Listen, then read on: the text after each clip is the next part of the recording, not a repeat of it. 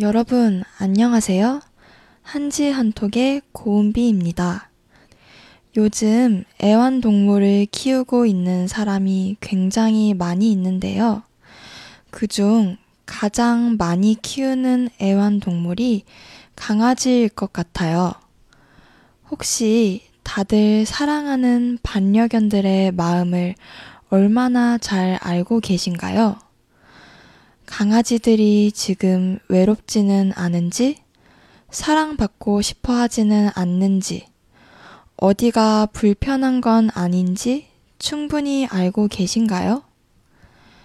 당연한 이야기지만 사람과 강아지는 언어가 다른 만큼 우리는 아이들이 하는 행동이 갖는 의미를 단 한 번에 정확히 알 수 없습니다. 꼬리를 흔들거나 손을 핥는 것과 같이 많이 알려져 있는 것들을 통해 강아지가 나를 반기는구나 하고 눈치를 채실 수는 있지만 그 외에 다른 행동을 보이게 되면 어, 강아지가 왜 이러지? 하며 당황하시곤 하죠. 강아지는 우리의 가족으로서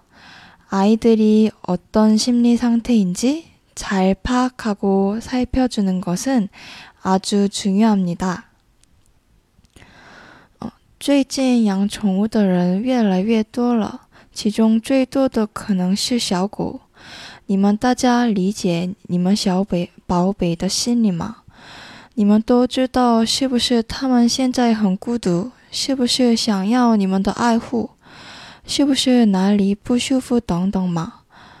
当然，小狗不能说话，所以理解它们的内心是好不容易的。虽然我们通过摇尾巴或舔手等广为人知的东西可以察觉到狗狗欢迎我，但是看到除此之外其他行动的话，我们会惊慌失措的说。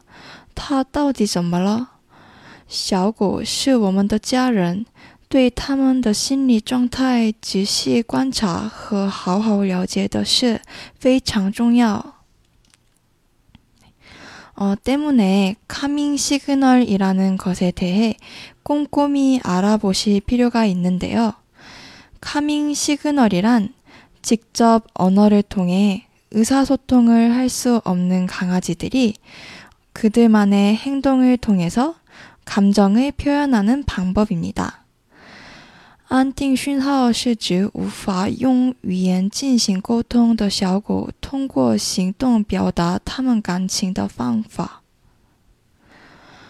카밍 시그널을 통해 반려견의 내면을 자세히 살펴볼 순 없겠지만 지금 아이들이 어떤 상태인지에 대해서는 알 수 있는데요.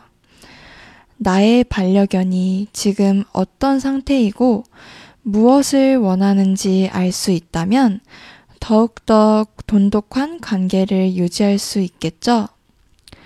그래서 오늘은 강아지의 마음을 알아보는 방법, 카밍 시그널 중 몇 가지에 대해 자세히 살펴보도록 해요. 먼저 강아지가 물건을 물어뜯는 경우가 많이 있죠? 이건 강아지가 혼자 있을 때 불안함을 느끼면서 장판이나 소파 같은 물건을 뜯는 거라고 해요. 아니면 주인에게 관심을 받기 위해서 이러한 행동을 하는 것이기도 해요. 이럴 때는 강아지와 같이 놀아주시거나 같이 산책을 하는 것이 좋은 방법이겠죠? 두 번째로는 강아지가 얼굴을 핥는 경우에요. 第二个是小狗舔脸的情况. 이건 강아지가 배고플 때 하는 행동이라고 해요. 그런데 밥을 먹은 지 얼마 되지 않았는데도 주인의 입 주위를 핥는다면 이건 주인에 대한 애정 표시와 복종을 나타내는 거라고 해요. 강아지의 귀여운 애정 표현이라고 볼 수 있겠죠? 세 번째로는 강아지가 몸을 자주 긁는다면 우선 피부병에 걸린 것은 아닌지 확인해 봐야 해요.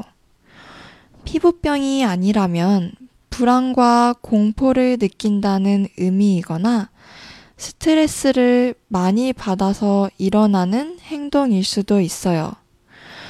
몸을 자주 긁는 것은 좋은 현상이 아니니까 강아지에게 지속적으로 관심을 줘야 해요.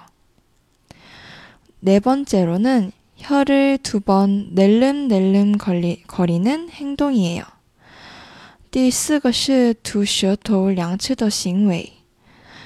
주인이 어떤 행동을 요구했거나 다른 개들이 자신에게 어떤 행동을 보였을 때 그것이 싫으면 강아지는 혀를 두 번 낼름낼름 거린다고 해요.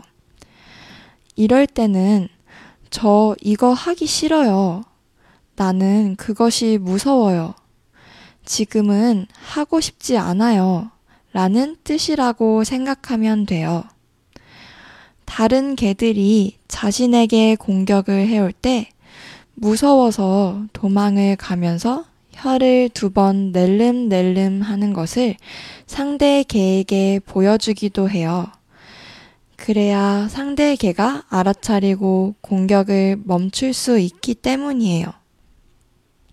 이럴 땐 강아지가 최대한 스트레스를 받지 않게끔 싫어하는 행동을 바로 멈추거나 싫어하는 행동을 하지 않는 것이 강아지한테 가장 좋겠죠? 다섯 번째로는 하품을 하는 행동이에요. 강아지가 하는 하품은 두 가지 뜻으로 나뉠 수 있는데요. 우선 주인이 하품을 할 때 따라하는 것은 애정 표현 중에 하나이기도 하고 주인이 하품을 하면 나는 괜찮아요.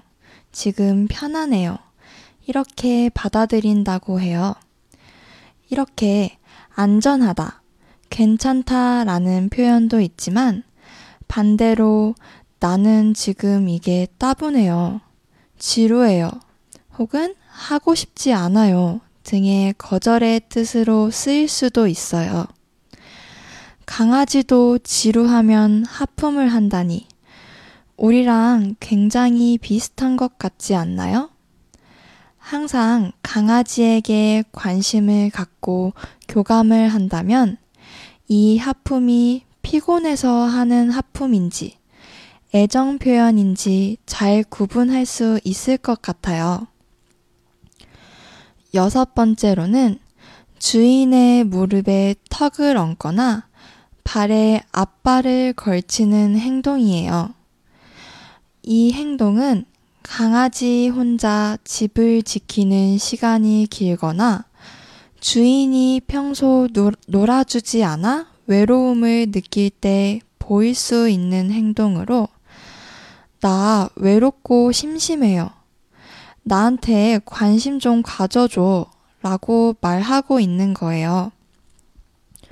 우리 모두 바쁘게 살아가느라 강아지를 잘 못 챙겨줄 때도 있지만 강아지는 항상 주인만 바라보고 기다리고 있어요.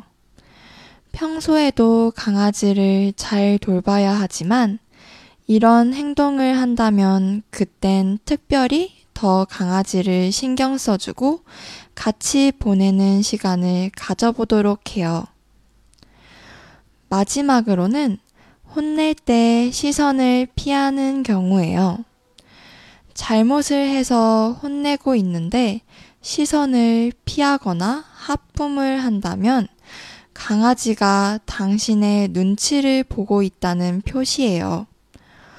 우리도 혼났을 때 눈을 아래로 본다거나 시선을 피할 때가 많은데 강아지도 사람이랑 비슷한 부분이 참 많은 것 같아요.